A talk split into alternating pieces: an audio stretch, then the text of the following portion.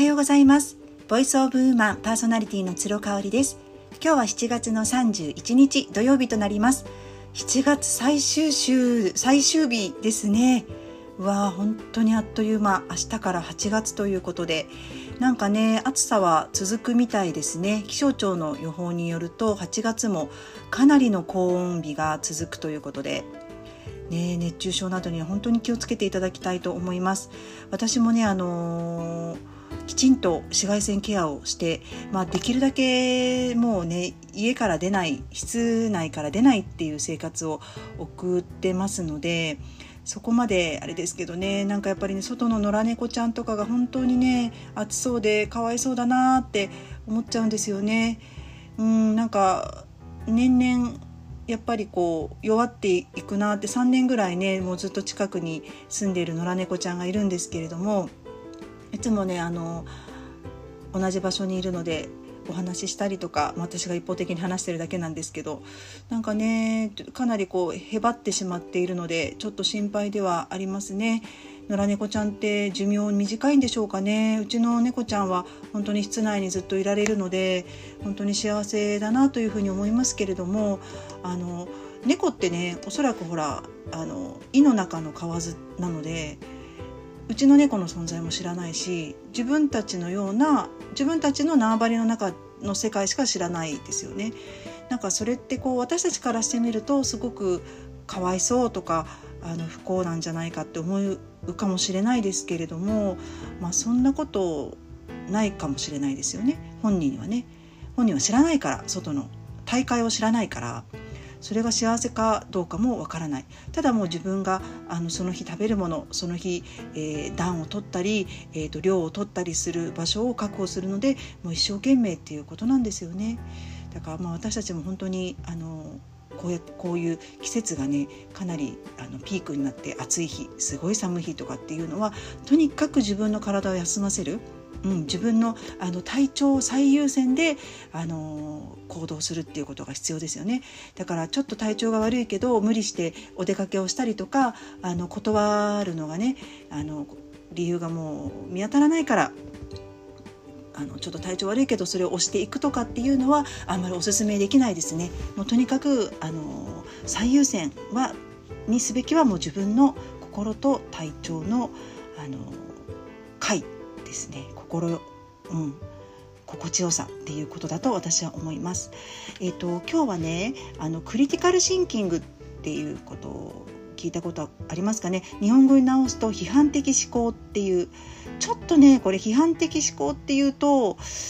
批判ってなっちゃうとやっぱり皆さんあなんかジャッジされるんだとかね。なんかこう上からこう抑え込まれるんだっていうイメージを持っちゃうと思うんですけどこれ全然違う意味でしてクリティカルシンキングとはあらゆる物事の問題を特定して適切に分析することによって最適解にたどり着くための思考方法、えー、批判の定義については論者によ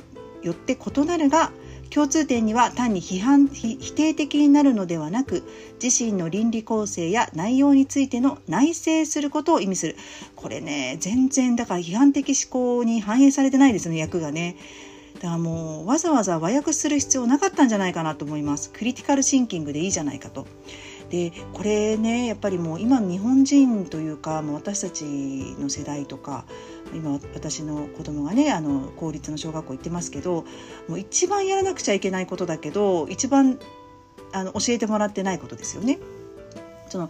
あのえっ、ー、とみんな違ってみんないいっていうね言葉があのすごい流行りましたね。でこれねこの意味もねちょっと履き違えているかなと思うんですよ。もしかしたらあのえっ、ー、とこれが発表されたのが確か昭和の初期とかだったと思うので金子みすずさんの生きていらっしゃった時って結構昔なんで、うん、あのその時彼女が思った背景で言ったこととはまた違うかもしれないですけどやっぱ時代が移り変わってきているので今ってそのみんな違ってみんないいっても当たり前のことだしだからって言って相手を否定したりジャッジしてはいけないよっていうことなんですよね。なんかこうみんな違ってみんないいじゃあ私は好き勝手やろううんなんかもう嫌いな人に対してはあのガンガン攻撃しちゃおうって思ってる人結構いると思うんですよ。なんかねこのみんな違ってみんないいを自分の中の鎧だと勘違いしてる人がいると思うんですけれどもこれ全然違う意味だと思っててね私自身は。あのみんな違ってみんないいんですよだから違う人も受け入れようっていうことだと思うんですよねどうでしょうねうんだからなんかねやっぱ言葉が先行してしまっている部分もあるしクリティカルシンキングなんかは海外から入ってきた考え方なんでなんか日本でまたちょっとこうなんかいいように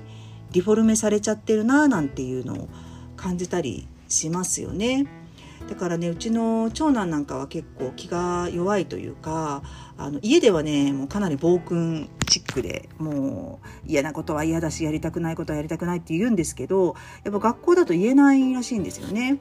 うん、だからあの常識を疑うとか自分の思考の癖に気づいて、えーと、他の人の意見を取り入れるブロックをしちゃってるんじゃないかっていう疑いを持つとかねこういうのがねクリティカルシンキングで大前提になるわけですよ。でも誰も教えてくれないじゃないですかそういうことって。だから学校が教えてくれないんだったら親とかあとは本から学ぶしかないんですよね。だからねこれはなんかあのすごく大切な考え方だなと思ってます。で私と主人はね今の子供たちがいないので2人時間が長いんですけれどもこのクリティカルシンキングの上でお互いのあの関係を良好に保っているんじゃないかなっていうふうに思います。私も主人も全然違うんですよね。一つのものを見た時にあの、うん、感じることが違う。でもあそういう考え方もあったのかっていうね。うん私だったらもう自分の思考の癖によってこういう見方しかできないけどあこういう見方もあるんだっていうねことがありますよね。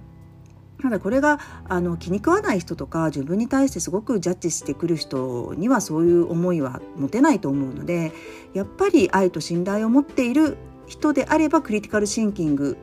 というあの関係も成り立つんじゃないかなっていうふうに思います思って今日はシェアさせていただきました。はい、えー、最後まで聞いていただいてありがとうございました。